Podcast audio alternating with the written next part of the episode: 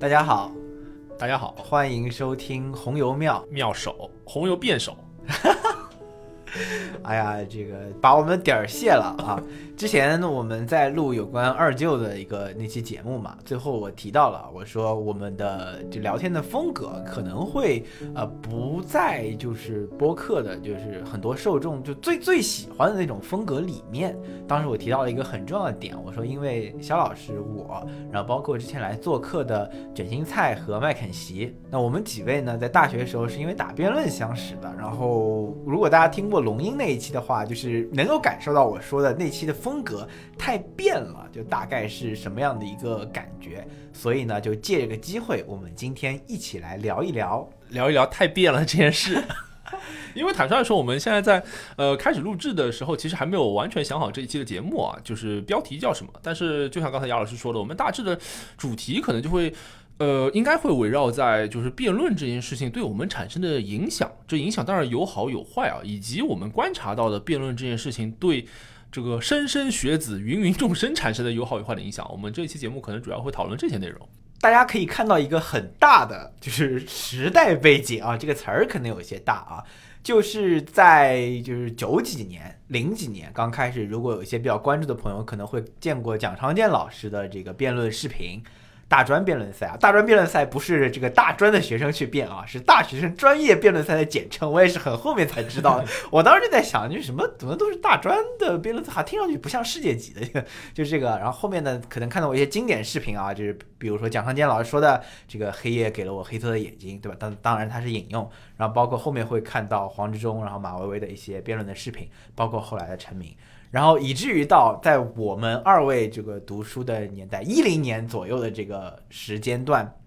会有很多学生的这个辩论赛的涌现。但我觉得感受上可能还是呃比较就是圈内这种感觉，就是很多爱打辩论的人会很爱打，会很接触这个圈子；很多不爱打辩论的人可能就不太接触。那到再后来呢，可能就是真的是由于奇葩说的这个崛起啊，会把辩论这个事情，就不论它所谓的娱不娱乐、比不比赛，就把辩论这件事情更多的拉入到大众的视野当中。那在这整一个背景下呢，我们会发现很多参与过辩论的同学，包括我和肖恩，都会或多或少的受到了这项活动，可以说甚至说是竞技比赛的影响。在生活中也会有一些这个呈现，所以今天讲的是这个话题。那我觉得啊，就是就像我前面说的，就是辩论这个活动啊，它给曾经参与过，尤其是相对比较深度参与过的人，留下其实非常深刻的印象。尤其是大家也会知道，大多数同学啊，雅老师这种可能这个比较超前啊，他是高中开始打辩论的。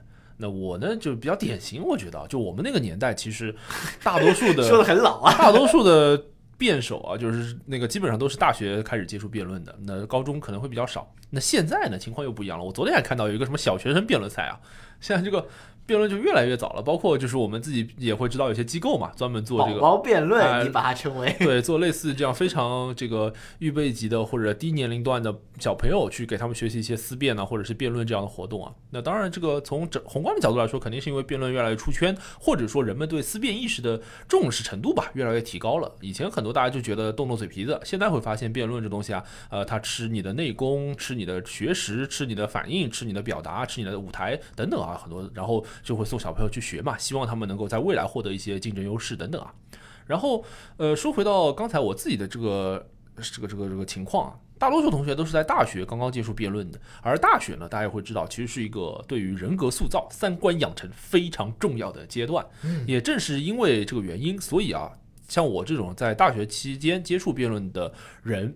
身上啊，到现在为止毕业了好多年了，还是会带有很多那种明显的。辩手的这种感受啊，我自认为已经算是还还相对比较浅的一些了。但是其实，在生活的方方面面，还是能感受到。除了雅老师刚才讲到的，就是我们在录制节目的时候，感觉好像整体的风格很变啊，或者什么。呃，有些观众可能会不太清楚，就什么叫风格很变，就是辩论那个变啊。什么叫风格太变了？我可以举几个我生活当中看到的例子啊。因为比如说我现在虽然我自己离这个圈子很远啊，也几乎不太参与这个学生辩论的工作，但是呢，我也会潜伏在一些辩论队的，就是学生辩论的群里面啊。现在因为大家也如如果是在圈内也会知道，网辩会越来越盛行了，比起我们那个年代里面啊，现在因为很多这种客观原因啊，或者这个电子数数字化发展吧，然后这个网辩越来越盛行，然后就会有很多群啊，那种各种网辩群，无论是在微信还是在 QQ 啊，各种平台上面有各种各样的辩论群。然后那个辩论群里面其实有一个非常明显的怪现状，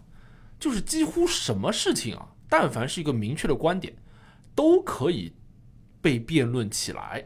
比如说是什么东西？很多人就会觉得，哎，这不是一个蛮正常的现象吗？嗯比如说我有个观点，对吧？然后你讨论起来，但是有很多事情啊，你会觉得它至少在生活当中啊，你不太会跟人辩论。我打个比方啊，比如说大家都会知道，这个麦当劳里面会有这个红豆派，也有香芋派。然后呢，这个有些人就会说这个红豆派是最好吃的，有些人就说香芋派是最好吃的，然后两边呢就会变了起来。还有更早期的，大家可能会看到什么甜豆花呀、什么咸豆花呀、甜粽子啊，然后咸粽子啊，类似于这种，但凡是类似于这种，无论跟什么地域有没有关系啊，反正但凡是这个有黑有白的两个立场，就可以在辩手横行的圈子里面辩论起来。还有包括前段时间大家会知道有那个雪糕刺客的新闻嘛，就是讲那个钟薛高，就是关于钟薛高这东西啊，它究竟好不好吃，它的价格和它的用料啊成不成比例，就类似于这种问题啊，就都会辩论起来。而且这个辩论呢、就怎么说呢？呃，很辩，就不是类似于今天我跟杨老师聊天啊，杨老师钟薛高吃过吗？你觉得怎么样？哦，你觉得还挺好吃的？哎，我觉得一般啊，就不是这种程度的，而是大家真的就会摆事实、讲道理。就真的，我在我看来啊，至少尤其很多辩手群体啊，他们有一个很大的。说优越这词儿没有一点得罪人了，但是他们有个很大的自信的来源，其实就来自于他们会觉得自己的这个逻辑思维和表达这两个能力应该要比普罗大众更强，所以他们的讨论基本都是建立在这个连贯的逻辑和一些这个比较充分的表达上面的。所以你就会发现，在我看来啊，其实就会把很多蛮小的或者蛮无聊的事情，然后很较真的去讨论，而这个较真呢，指的就是跟竞技辩论非常相似的较真。呃，就是我觉得刚刚提到的这些话题啊，就是他们都可以有一个，就是不论你说是较真也好，你说科学也好，你说就是一个探讨的角度，我觉得其实都是没有问题的，因为很多呃事情其实都是从这些所谓无聊的或者小一点开始讨论，比如说。我想到一个事情啊，就之前有人辩啊，就是辩或者是讨论吧，或者争执，就是那个听装的可乐比那个瓶装的可乐就是要好喝啊，就是这是一个直观感受。然后有人在讨论这个事情，那最后有一个结论，其实我觉得还蛮科学的哈，就是因为呃听装的它不是封封闭的嘛，就不会被太阳直射。但你不论是瓶装的还是玻璃瓶装的，它在运输过程中就会可能会遭到太阳的直射，然后概率上相对更容易因为遭受过太阳的直射而就没有气，所以会在感官上觉得没有那么好喝，大致是这么样一个结论。那我会觉得，就是如果说我们的很多讨论能有这种大概的这种这种事实啊，或者结论，其实是没有什么问题的。然后刚刚你讲的这个，我其实也可以想象嘛，就是我不知道你有没有印象，就之前那个黄金脆皮鸡和吮指原味鸡的这个比较。当时那个吮吮指原味鸡应该是陈坤吧，然后黄金脆皮鸡是那个不能说的那个叉叉东那个男星啊，大家就在那边进行 PK。然后除去我们真的能够看到的这个网上的投票之外啊，他其实真的有人很认真的在变这件事情，就是我觉得它好吃，为什么？为什么？为什么？一二三。然后有一些主观的论调啊，就比如说我觉得什么什么口感的更好吃，什么什么之类的，我觉得这这其实不是很变，甚至都不是在讨论这个事情，就只是一些观点的表达，就是爱说。然后有一些呢，可能相对来更变一点，就比如说类似于什么。就像薯片的什么这个脆度，它造成这样是为了刚好的，就是为了让你越吃越多，就类似于这个论调去论述黄金脆皮鸡更好吃之类之类之类的。其实针对什么样的问题去辩或者说去讨论，我觉得都没有什么问题。关键在于讨论的方法和方式嘛，对吧？你说的太辩了，我其实大概也能够想象，就是一些技巧运用过多的讨论方式。呃，太变了，我觉得有一个很重要的特征啊，这个就跟前几年应该不是前几年吧，反正就那个受人质疑的那个互联网黑化就有点像啊。哦就其实对于辩论，尤其是竞技辩论当中啊，其实也会有一些这种所谓的黑化。那比较常见的，就比如说你说这个呃吮指原味鸡和黄金脆皮鸡更好吃，那可能就会问你，比如说你的比较标准是什么？你的比较平台是什么？然后比如说如果你要讨论要不要给钟薛高单独立一个他自己的专门的柜台，那就会有人问你虚根解损。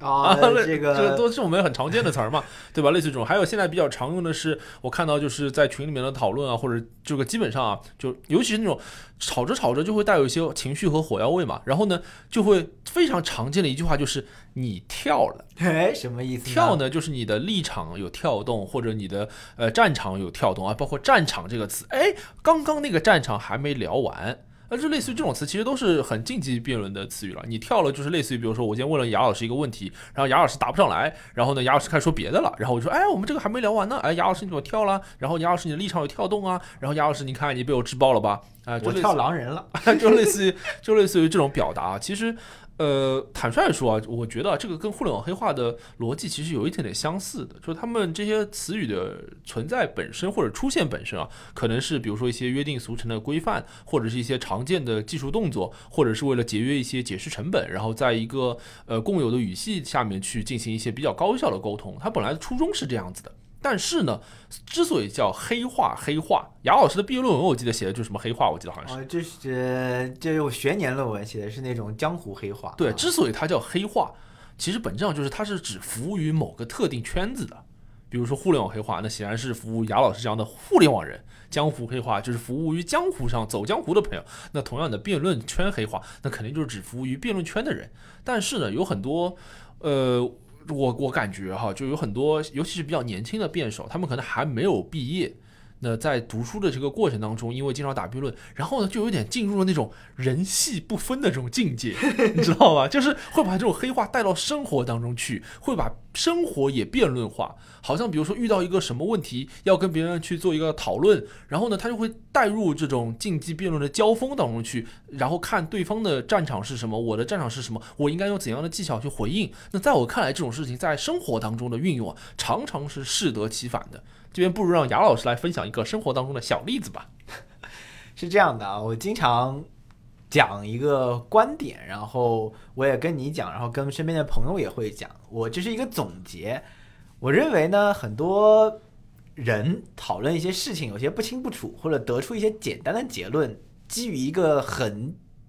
概括化的一个原因，就是大家常常会把时间上发生的先后当成逻辑上发生的因果。很变，啊，这这句话真的很变，但它主要是为了一个总结性的去概括一些问题嘛。这个打个比方吧，就这个用相对比较变或者说比较专业的话，其实就是一个滑坡嘛。啊，对对对，就是我，比如说我先喝了水，我待会儿就玩了手机，但是我喝水跟玩手机没有关系，对吧？但是你如果把这些事情链接起来，就是在工作生活中都有这种情况，就是但凡喝过水的人，最后都会死，所以千万不能喝水啊！就大概这个意思啊。你在朋友圈文章中有人看到过。那前两天呢，我把这个事情讲给我妈听了，我不是喷她啊，我妈这个觉得这个东西蛮有意思的啊，蛮能够总结一些问题的。我们家最近装修，然后。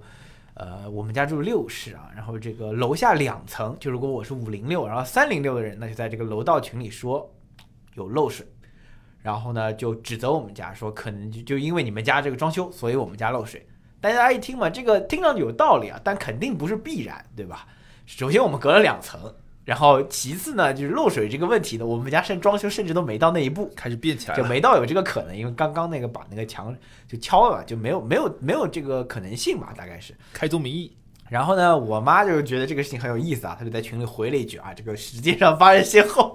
不等于逻辑上发生因果。我相信这个是完全没有办法说服这位邻居的。他既然能犯这个毛病，就不会去把这句话当成一个解药，大概这个意思啊。我觉得比较好的答案当然是说，就是哦，好的，那我检查一下啊。那如果我有问题的话，那这个检查费用我自付，你们家这个维修费用我也出啊。如果没有问题的话呢，我们这个检查如果有费用的话，那就请你付一下。大概这个这个处理方法，我觉得就是很正常，也很通情达理啊。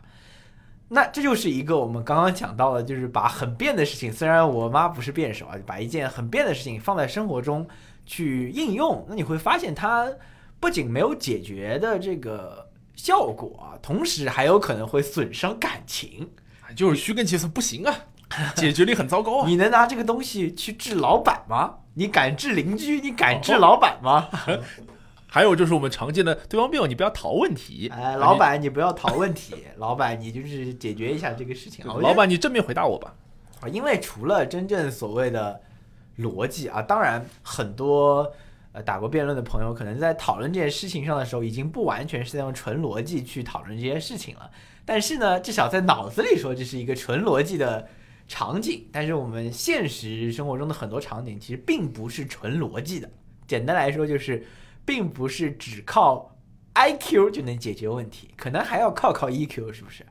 这个事情我觉得啊，就是刚才雅老师分享这个 case 啊，某种程度上其实是我们今天决定讨论这一期节目的一个特别重要的呃起点或者说线头啊。啊，这边还可以插一嘴，我们讨论这期节目完全是临时起意啊，我们甚至都没有做任何的准备啊，只是讨论到这个话题觉得特别合适，然后就讨论了。雅老师刚才这个案例啊，我们可以看到邻居对于雅老师家里的这个指责和质疑，我们可以有两种方案去回应。第一种呢，就是用告诉他啊，时间上的先后不代表逻辑上的因果，对吗？这个是纯逻辑的。然后第二种呢，是雅老师刚才说的，哎，那没问题啊，我可以查一查，如果查出来是我的问题，我自己掏钱；是你的问题，你给我掏钱。其实啊，对于很多小辩手而言，包括我自己在内吧，不然好像老是在说别人，就包括我自己在内吧，很多人，很多，尤其是深度参与辩论工工作和活动的人，要毕业很久或者脱离这个事情很久。才可能会意识到，后者才是在生活当中更有用的那个回答，前者几乎不能在生活当中解决任何的事情。就像我刚才说的，很多黑话或者说术语，或者我们司空见惯的一些推导和规律，它只在特定的场域当中生效。这个生效是指在意义上生效，或者说在功效上生效，不是说滑坡谬误这件事情它脱离了辩论这个逻辑就错了，而是它脱离了辩论它就没有用。因为辩论场是只用语言判断对错的场景，而生活当中，我敢说几乎百分之九十九点九以上的场景都不只是只用语言就能判断的场景。在生活当中，就逻辑这件事情它本身没有错。就我们生活当中大多数的表达，然后大多数与人沟通，前面我们举的几个例子，和老板去沟通，然后和同事之间可能会有些冲突，甚至是在录播课的时候，你当然要建立在逻辑这件事情之上。但是逻辑呢，它就像一个骨架。生活当中你能看到的，比如说雅老现在坐我坐在我对面，我当然看不到他的骨架，他是长在骨架上的。我看到他是是他的皮肉，是他的毛发，是他的状态，是他的神情神态。生活当中和人沟通也是一样的，语言就是这些皮肉，就是这些血肉，就是这些毛发和状态，而逻辑是那个知识里面的骨架。很多人就以为，尤其是很多年轻的辩手，或者说很多呃怎么说呢？入戏太深的人啊，他们就会觉得，哎呦，我只要跟人交流，我的骨头特别正，对吧？我的骨头特别硬挺，我只要拿着骨头甩出来甩你脸上，哎，你就会被我击败了。但生活当中远远不是这个样子的，甚至很多时候我们会觉得，这个我还可以再展开讲一讲。很多时候以我自己的经验为例啊，你在生活当中遇到很多人，你你跟他讨论问题，然后你有时候会觉得非常的怎么说呢？非常的烦恼，甚至非常恼怒。你觉得哇，你怎么一点都不讲逻辑啊？哇，为什么你会同样对这件事情，你怎么会得出这样的观点？哇，怎么可能有人会有这样的观点？太不可理喻了。但其实你会发现，生活当中很多人做出判断，一定是有他的原因的，只是因为他的可能是我随便说，可能因为他的生活状况、他的经历过的事情、他的教育、他所受到的很多的培养啊等等，和你完全不一样，所以人家才会对同样一件事情产生和你截然不同的结论。他肯定不是笨蛋。但是很多辩手会缺乏这种简单的说，可能是 empathy 之类的这种同理心之类的东西，或者会缺乏对别人的道路的足够的尊重，就是觉得我说的一定是对的，或者说我的简单来说就是唯逻辑论，甚至是有点那种唯科学主义一种感觉啊，就是觉得我的这很多很多思路一定都是正确的，走到这里来，所以我是正确的，而你不这么，而你不走到这里来，一定是因为你在哪个环节和节点发生了错误。但其实我感觉啊，尤其是越生活，尤其是越工作，我越感觉没有什么对错，很多事情都没什么对错，大家只是想的不一样，并不是因为人家想错了。很你觉得很多老板是脑残，拜托，老板这么说肯定是有他道理的，好吧？他不可能真的是脑残吧？不然你还不如他呢。你刚刚讲的，我觉得就很实际啊。然后呃，很多人，我我的理解就是很多人会错，就是错把这个当成宝的一个原因。一部分说可能就是因为这样子做会更有某种程度上的成就感，然后包括我觉得我自己，我我感觉你啊，我不敢乱说，我感觉你啊，我们其实也有过这样的阶段的，或者在某一些阶段里面有过这样的想法，就是觉得这样子去，呃，说句很傻的话啊，就是觉得就是这样子做好像很帅，就有点这种感觉，就是你以这样的一套。就是你所谓的就是逻辑或者体系，觉得它能够解决问题，能够和别人叙述的方式不一样，但是，呃，说白了就是，甚至有的时候在打这个比赛的时候，别人都不认，对方也不认，评委不认，更无论就是出了这个比赛的场地了。呃，是这样，就是我忘记了是马薇薇说的还是谁说的，说他反正很厉害，应该是马薇薇吧。他说他就是很喜欢辩论这个活动，是为什么？因为辩论这个活动是一个你可以纯粹靠智商来碾压对面的活动，是马薇薇对吧？说的。当然，这个撇开哗众取宠的这个一些成分啊，就是我觉得这件事这句话呢，光就这句话哈，其实也不无道理。呃，我相信其实很多打辩论的人啊，就包括过去的我们，甚至现在的我们，还有现在正在打辩论的，我敢说可能五成以上，至少五成吧以上的人，你去问他们，他们可能不会承认，但是他们内心一定是多多少少有一些，比如说对于真理的追求，对于逻辑的崇拜，然后对于表达的信任，类似于这些东西的。哦，可能是叫做优越感，当然这个优越感比较中性啊，它没有那么糟糕，可能是有这些优越感的，就是觉得我比别人，我比周围的人看得更透，我读的书更多，然后我说的话更有条理，然后我的问答都更加到位，我的推进都更加的完整，肯定是有这种呃优越在的。但是啊，就像我刚才讲，这个你可能在赛场上很聪明，表现的很聪明，然后可以赢过别人，然后你可能在赛场上很会说，然后反应很快，能够赢过别人。但是进入了更广泛的或者说更复杂的场景，比如说生活，比如说工作之后，其实就一句话：聪明不能当饭吃。你会发现，工作当中的核心竞争力啊，就这些东西当然可以成为提升你的竞争力，但它很难会提升会成为你的核心竞争力。你明白吗？就你看你周围的那些你觉得发展的特别好的人，哦，很有可能就是人家不一定是一个特别擅长表达的人。甚至很有可能你会觉得他也是一个逻辑很跳的，他也没有受过类似相关的训练，甚至没有阅读过这些什么你觉得是一个辩手都应该读的一些什么哲学啊或者什么之类的书，人家都没有说过这个东西，为什么人人家能够发展的很好？是因为要求不一样，因为你辩论场上的要求和你在职场中的要求，和你在情场中的要求，和你在其他各种这个场那个场当中要求各不一样，所以啊，就千万不要把辩场上的要求。就无限的延伸到了更多的场域，觉得好像所有的地方都是变场。你跟老板讨论就是在呃对峙，啊，对啊，这个其实就很危险的。哎，讲道理啊，我觉得你刚刚讲的一些里面，我觉得职场呢可能相对来说还好一些。呃，怎么说？就是不可能是我们我我们的工种的原因啊，就是我们这些工种可能相对来说，我觉得对表达对逻辑还是。呃，有不能说很高的要求吧，但是是有这个基础要求的。然后，如果你在这个基础要求上面有这个叠加的更好的能力，也能够带来一些优势。我觉得这是不否认的。在职场上可能还好一点，我觉得真的在情场上，你的这个这个就就可能会更没有更没有所谓的，因为更不需要这些东西。有时候，因为呃，辩论场上怎么样赢一场比赛啊？就坦率说，就是赢一场比赛，我个人的理解当然可能比较浅薄，也有很多可能现役的辩手，因为我们都知道辩论辩手是一群反驳欲很强的人啊，辩到时候冲你啊！对 对对，就是我个人浅薄的理解，就是你在辩论场上怎么样赢呢？就是你说的比别人更对，就你们两方都是有可能对的，或者都是很有可能对的，但是你比对面的更接近所谓的对。因为你比如说更周全，然后你的呃论证的什么，我随便说，被人呃打打的打完了之后，然后剩下的部分更多，或者是你的整整套东西更加立体、更加完整，随便怎么样，反正就你更比别人更接近于对。但是在很多情况下，就像我刚才说，聪明不能当饭吃，正确也不一定能当饭吃的。就我当然不是说这是一个好事啊，我打个比方，刚刚雅尔说，我们的工作当中可能相对而言可能还有一些比较。平扁平的或者比较这个这个讨论的空间，有很多工作就是没有，对啊，有很多工作人家就是怎么说呢？正确必须要让位于，比如说权威啊，让位于比如说职级啊，甚至让位于，比如说我随便说，比如说预算啊，甚至很多这种条条框框的限制条件，在那种时候，正确都不是最最重要的一件事情。那在情场当中，可能就更是这个样子的。就之前很多，比如说什么直男发言啊，什么东西，有很多直男发言，你说他逻辑上有错吗？那没错的，对吧？那那那为什么直男发言不受认可，或者为什么很多人不喜欢这种发言？不要说是女孩子不喜欢你，同样你让我一个男生，我的女朋友如果这么回答我，我也会觉得，哎，嗯，很好，很没意思。性别无关，就是其实啊，对啊，就很没意思。为什么？反过来说，其实就是很多时候啊，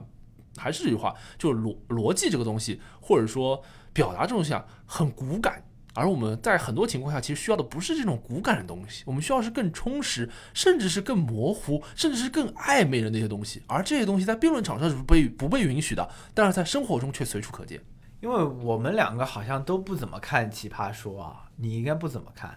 我稍微看过一些一一点点，就我本身看综艺也比较少，倒也不是针对奇葩说，或者觉得就是娱乐化辩论节目不行，就就倒也没有这个。我本身看综艺就不多，但是但是有一个奇葩说的出圈场面我还是看过的，就是如果大家感兴趣，也可以搜一下视频，可能有些人也听过啊，就是当时讨论过这个美术馆着火了，应该救猫还是救画嘛，然后整场其实有很多。很理性的讨论啊，甚至上到于，因为画可能是什么人类艺术什么的结晶啊，然后猫可能是你对生命权尊重，就类似于这种有一些对这个蛮深度的讨论的。但是后面呢，不论是出于娱乐化的这个目的啊，还是出于京剧选择的目的，当然有一个出现场面，就是李诞他说这个，呃，应该救猫嘛，然后就很多人就比如说你说画的价值怎么样，他李诞说了一句，他说这个。李丹说了一句，就没有比那个燃烧着的蒙娜丽莎的微笑更神秘的微笑，就就大概这个意思。然后，就是这这其实本身是一句你说很有逻辑的话，我觉得也不至于，对吧？其实没有什么这个能够很论证的，就是很客观的去叙述的这个逻辑在里面。但当时这句话就点燃了全场，啊，也点燃了很多短视频传播平台的评论区，我觉得是有道理的。这背后的道理，我觉得跟你刚刚说的其实差不多。很多时候我们并不需要，真的是不需要这个所谓的很情呃很逻辑化的论述。当然，最需要的也不是完全情绪化的表达，而是一个中间的东西。然后，如果这个东西能够有一些触达到的就是妙点，我觉得就更好了。说到奇葩说啊，我以前看到过呃黄志忠的对这个活动的一个。呃，观察或者说观点，我深以为然。我可以在这边跟大家分享，就是黄志忠他说啊，奇葩说像是什么？就很多人问他，黄老师，我遇到这个事情，然后你当时表达过这个观点，然后我是不是要这么做？或者黄老师，我现在遇到一个什么事情，然后我应该怎么做？然后黄志忠就说，奇葩说它其实不是对于生活的一种指导，它更像什么呢？它更像是一场那种时尚走秀。嗯，就比如说那种什么时装周啊，这个时装周，那个时装周，上面时装走秀，上面的那些衣服。我们很多人都会看到，哇，这就是当代艺术吗？我太疑惑了，对吧？这就是当今潮流吗？我太疑惑了。就是他们那些衣服啊，都怪里怪气的。你去看那些各种品牌，然后或者什么高定啊，什么东西，就衣服都怪里怪气的，你感觉穿不出去的。那为什么艺术圈的人都嗨这个事情？为什么大家都去看？为什么每年都那么关注啊？是因为它展示了服装这件事情上面还有哪些理念可以植入，还有哪些可能性可以拓宽。奇葩说就像这样一场走秀。它就是对于同样一个议题，向观众展示了还有哪些可能性可以去拓宽，还有哪些角度可以去被阐释。T 台走秀那些衣服让我去穿出去，我大概率是穿不出去的。大多数的衣服都是穿不出去的，就像奇葩说上观点一样，很多观点其实你在生活当中很难吧，或者说至少不要带着一定从这些观点当中获得指导和借鉴的意义去理解。很多时候，它某种上像一种思维游戏。这也是很多人对辩论这个事情的误解，就是很多，尤其是一些年轻的辩手，我也要说了，倚老卖老的感觉，就是很多，包括我 还是这句话，包括曾经的我，好了，包括曾经我，甚至包括现在我，包括现在的你我啊，包括都包括啊，反正就是一会儿要所有冒犯的都包括我自己啊，是这样，就是所有辩论场上的观点和态度，它都是一种思维上的锻炼。而不是某种真正的指导，那当然他有可能进入真正的指导领域，就比如说你看 L B 的那个秀嘛，后面人家你自己可以穿出来，对吧？也有可能，但是有很多其实你不太会在街上遇见的，为什么？因为他只是告诉你，哎，我还可以这么去考虑这件事情，我还可以从这个角度去阐述这件事情，而不代表我在生活当中我就非要按照这个方式去运作。很多人就搞没搞明白这个事情，觉得好像我在辩论场上说这个，哎，我生活当中就要这样，或者你不这样你就错了。其实这个都没什么的，这个就像你是一场红色的秀还是一场白色为主的秀一样，有什么区别呢？因为我是就高中嘛，高中开始就高一误打误撞开始打辩论，然后到大四之后，我其实不像你啊，还稍微参与，也稍微关注一下。我其实就基本不关注了，因为到后期呢，我越来越觉得，我不知道这个观点正不正确啊，我们探讨就是。有两种辩论是我最心驰神往的，但是可能在当时的接触的环境中都看不到。第一种，我觉得真的是我，我其实没有接触过几次，就是我们说叫奥瑞冈嘛，对吧？它是用赛制，简单来说就是变一个政策。刚刚我们讲到的虚根结损也来源于此，就是讲这个呃，需我我简单介绍一下，反正就是四种特性啊，需求性、根属性，其实根属性翻译的不好啊，解决性和损益比，对吧？就是简单来说，这个比赛的核心目的就是探讨一项政策我们要不要做，正方就是要做，对不对？然后反方就是不要做。如果从这刚刚几个维度中，但凡有一个维度否定掉了，这个政策就不做，就就大概是这么一个原始的比赛的赛制啊。如果我有讲错的话，给大家纠正啊。时间的确有点久，但但不这个赛制不重要，重要的是他在探讨一件什么事情，就是一件真正一定会做的事情。就你要么做这个政策，要么不做这个政策，去寻找更好的替代方案去解决问题。这是一个我很就是向往，我觉得这真的在做事啊。因为也有很多人批评啊，就说我们的呃比赛很多都没有在讨论，就不知道在干嘛，就是说一些都是假问题，都是假问题，可有可无的假大空的东西。那这个不管怎么说，不管这个问题，就这个政策本身傻不傻，有很多政策可能也很傻，就在我们眼里可能也很奇怪，就或者怎么样的。但是它本身是在探讨一个真正一定要做的事情。一定要解决的问题，这个政策不行就换下一个，这个我觉得是我很向往的，就是就真的就是在工作中在做事嘛。但是这个呢，其实好像我感觉哈，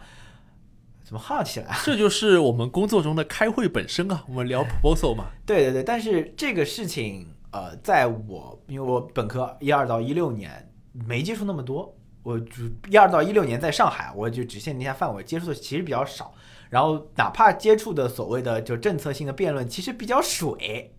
啊，我我我觉得一方面是自身原因啊，准备的水或者整个场域比较水，现在可能有变，人也比较水，对对对，就是这人也比较水，强调一下，就是这整个东西没有在讨论一件很实际的事情，我觉得大家可能现在也有这样感受的，然后这是一个我比较向往的，然后还有第二个我比较向往的就是你刚刚讲到的。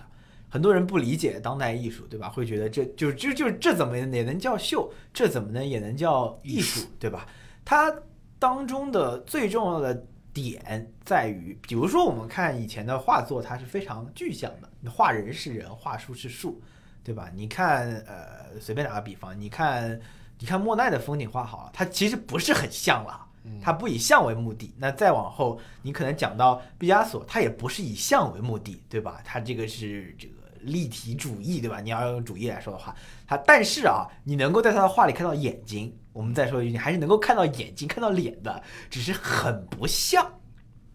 这就是一个理念上的变迁。那他们的画画的怎么样，其实不重要，就就技法上怎么样，其实不重要，只是这个理念有了一个载体。那后来他慢慢的在告诉你，就是你拿红的一涂，也是也是画作，这也是一个发展方向，它也能够表达情感。就纯抽象的东西也能够表达情感。那再往后走，我们可能就是行为，或者是一个呃，就是小便池。那我就去拿一个现有的现代工业产生的东西拿过来，它也能够表达东西。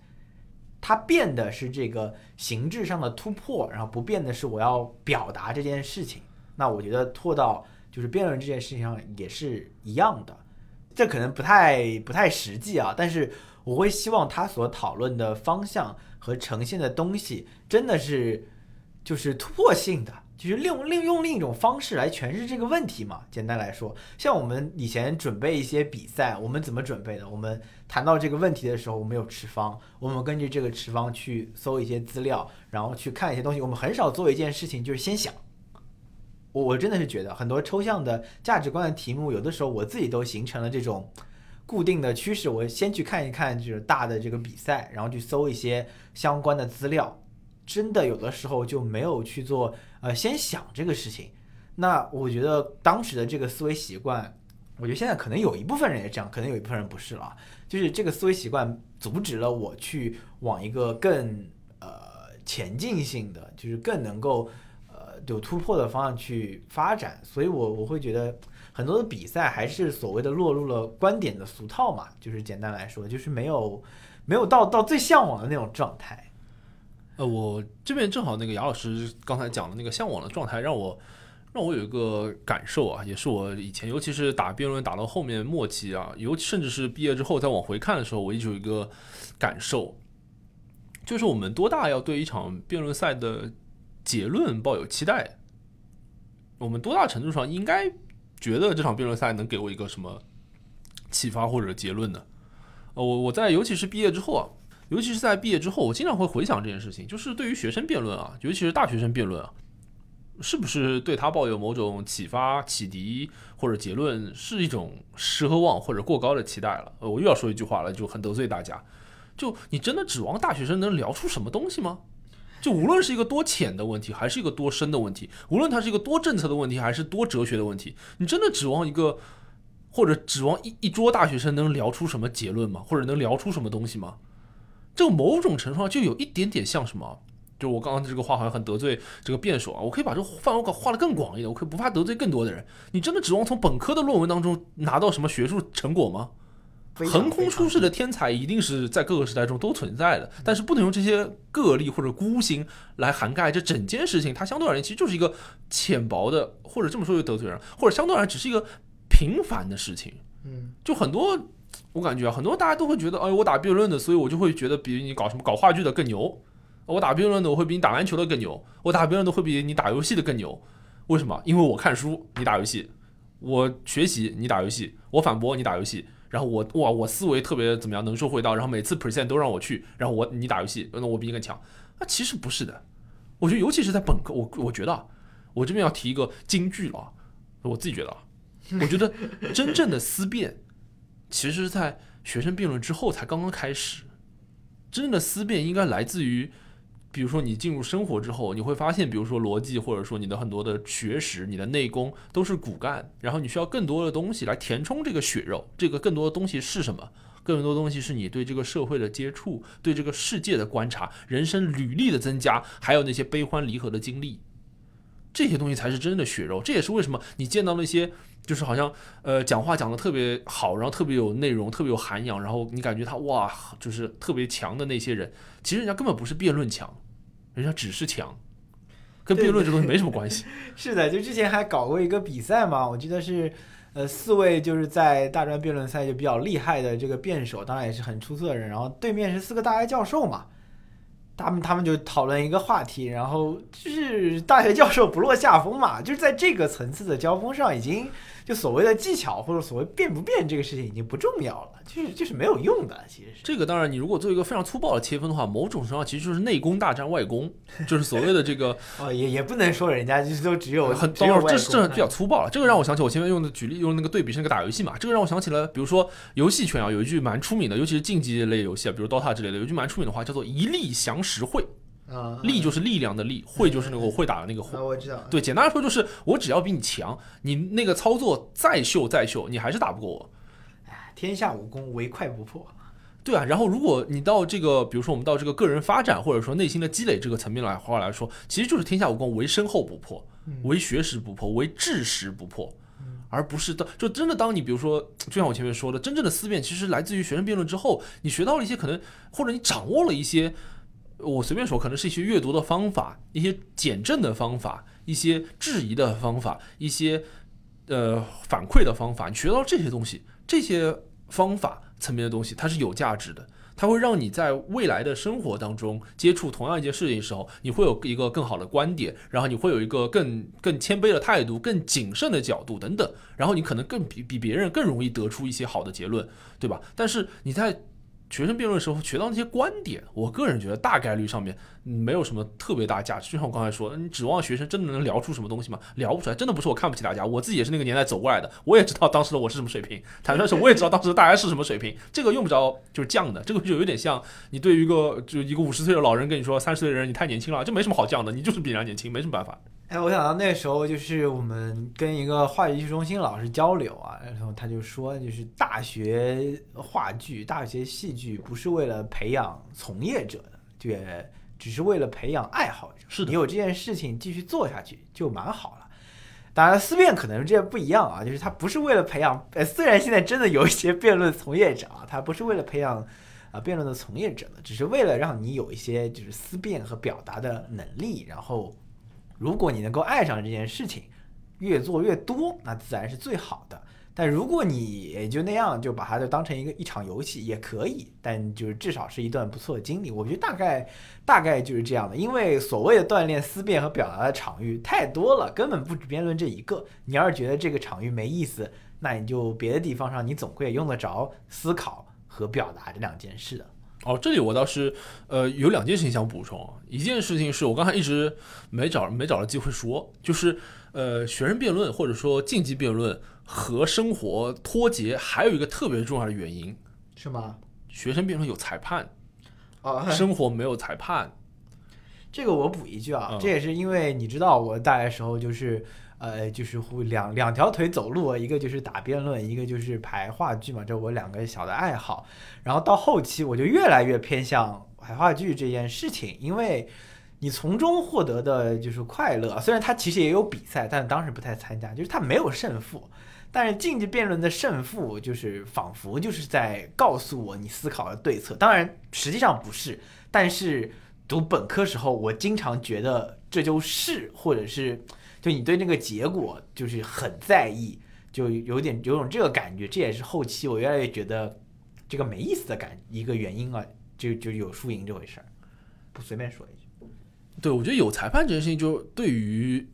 这个，尤其是辩论活动非常重要。这也是为什么，就是我相信杨老师啊、应该也没有这种体验吧。就我在生活当中啊，我在生活，无论是在网络上还是生活当中，我几乎从来不跟别人辩论。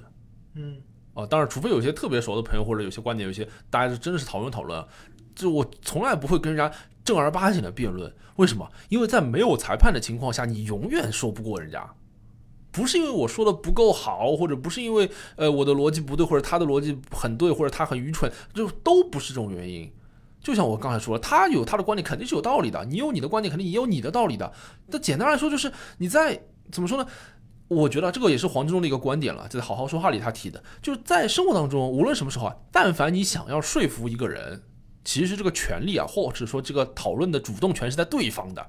你不可能真正的说服一个人，只有他自己想开了，只是你想办法让他想开而已。你不可能真正的，今天雅老师，如果你相信 A，然后我相信 B，我不可能用任何方式让你相信 B 的，除非你有一天自己想开了，或者你被我说了想开，类似于这样的。在生活当中没有裁判的场合下，你跟别人去辩论，尤其是要辩出一个所以然来，几乎是不可期待的事情。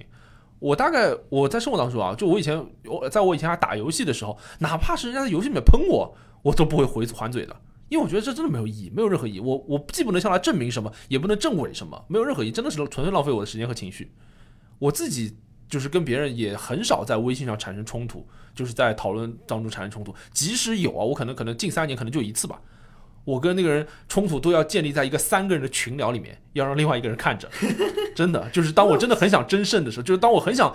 证明我对的时候，一很很大概率不是由我的对方来证明我对的，而是要由那个旁观者来证明我对的。但是在这个生活当中，其实很多时候你会发现没有这样的机会，或者说也不也不需要这样的机会。你每次跟同事起冲突，难道都要老板来仲裁一下吗？其实也不至于。所以我觉得这是一个特别大的区别。然后说完了，这是第一点啊，就是刚才一直没想到哪里可以插进来。然后第二点啊，就是我要我其实哎，我就是要反驳雅老师刚才的观点。说吧，哦，说了那么多，就是感觉好像我们两位就是狂喷辩论啊，狂喷这个学生辩论。但其实哈，我觉得啊，辩论这个事情对于我，